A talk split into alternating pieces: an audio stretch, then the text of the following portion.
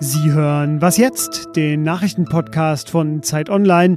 Es ist schon wieder Mittwoch, der 18. März und das ist das Nachmittagsupdate. Ich bin Fabian Scheler. Herzlich willkommen. Gerhard Schröder tat es zu Beginn des Kosovo-Krieges und als Deutschland sich 2003 weigerte, am Irakkrieg teilzunehmen. Helmut Kohl tat es, als die Deutsche Währungsunion kam und am Vorabend der deutschen Einheit. Und Emmanuel Macron, der macht es ja ohnehin ständig. Nun wird auch Angela Merkel eine TV-Ansprache halten. Das und ein riesiger Stau in Sachsen, das sind jetzt meine Themen. Der Redaktionsschluss für diesen Podcast ist 16 Uhr. Am Abend wird Angela Merkel eine Fernsehansprache halten. Warum ist das besonders? Sie redet doch ohnehin schon jeden Tag. Naja, aber es wird das erste Mal sein, dass sie außerhalb der Silvesteransprache eine TV-Ansprache macht.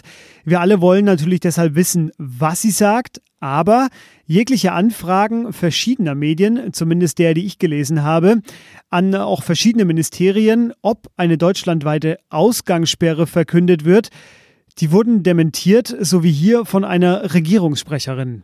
Also ich, ich möchte jetzt erstens der Fernsehansprache naturgemäß nicht vorgreifen. Ähm, grundsätzlich gilt aber natürlich, was ich auch gerade schon gesagt habe, wenn wir ähm, das Ziel haben, die Ausbreitung des Virus zu verlangsamen, dann geht es darum, den Kontakt zu minimieren und das ist einfach ein Appell an uns alle.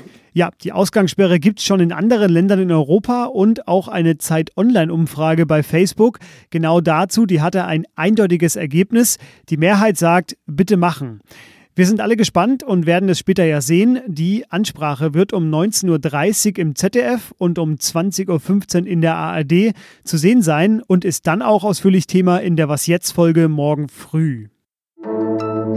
Auch heute Morgen hat das Robert Koch Institut neue Empfehlungen zum Umgang mit dem Coronavirus herausgegeben.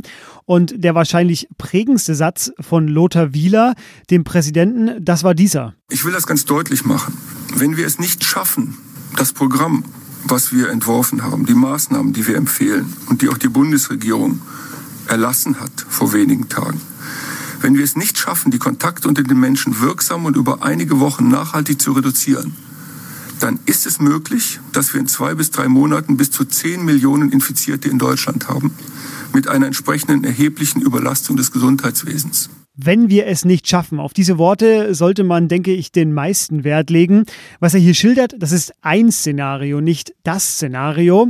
Den Krankenhäusern empfahl er, die Beatmungskapazitäten weiter aufzustocken und Ärzte aus dem Ruhestand zu holen. Zudem hält es Wieler für realistisch, dass es bis zum Frühjahr 2021 einen Impfstoff geben werde. Außerdem greift das RKI nun auf Handydaten der Deutschen Telekom zu, um zu ermitteln, wie und ob sich sich Handynutzer weiterhin bewegen. Die Daten, so versicherte er, seien aber anonymisiert. Ja, und auch das ist eine Folge der Grenzschließungen. Auf der Autobahn A4 hat sich wegen der Grenzkontrollen ein riesiger Stau gebildet. In Richtung Polen standen und stehen noch immer zwischen Dresden und Görlitz Autos und LKWs auf einer Länge von 50 Kilometern. Es waren auch schon mal über 60 Kilometer. Das Rote Kreuz war die ganze Nacht mit knapp 100 Helfern vor Ort. Ein Sprecher sagte, das Ganze sei eine humanitär bedenkliche Situation, weil manche schon bis zu 20 Stunden in ihren Autos standen. Jetzt hilft auch die Bundeswehr bei der Versorgung und Polen öffnete am Mittag vier weitere Übergänge, die eigentlich nur für Fußgänger gedacht sind, um die Lage zu entschärfen. Ja, und all das sind natürlich Nachrichten, die vor einer Woche niemand auch nur für möglich gehalten hätte. Was noch?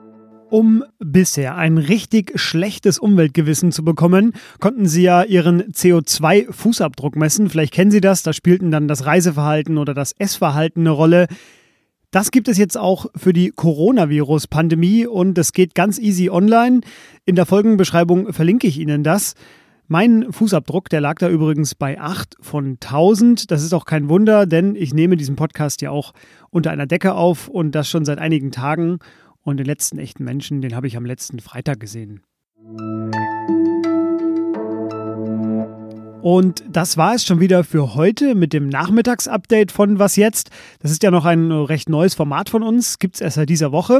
Alles ist da noch so ein bisschen im Fluss. Wir probieren noch recht viel aus und das machen wir auch jetzt. Auf unserem Zeit Online Facebook-Account ist ab sofort eine Karte ganz oben gepinnt.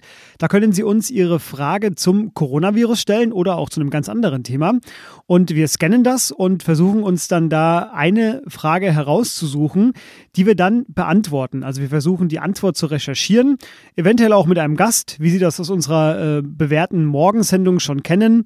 Und für Kritik oder andere Hinweise zu unserer Sendung kennen Sie ja unsere Mailadresse, die lautet wasjetzt.zeit.de. So, jetzt aber. Tschüss und bis morgen.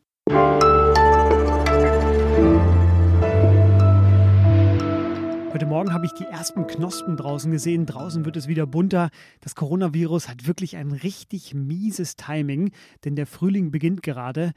Und weil das so ist, habe ich für Sie heute Morgen einfach mal das aufgenommen, was ich am Fenster gehört habe. Schönen Abend.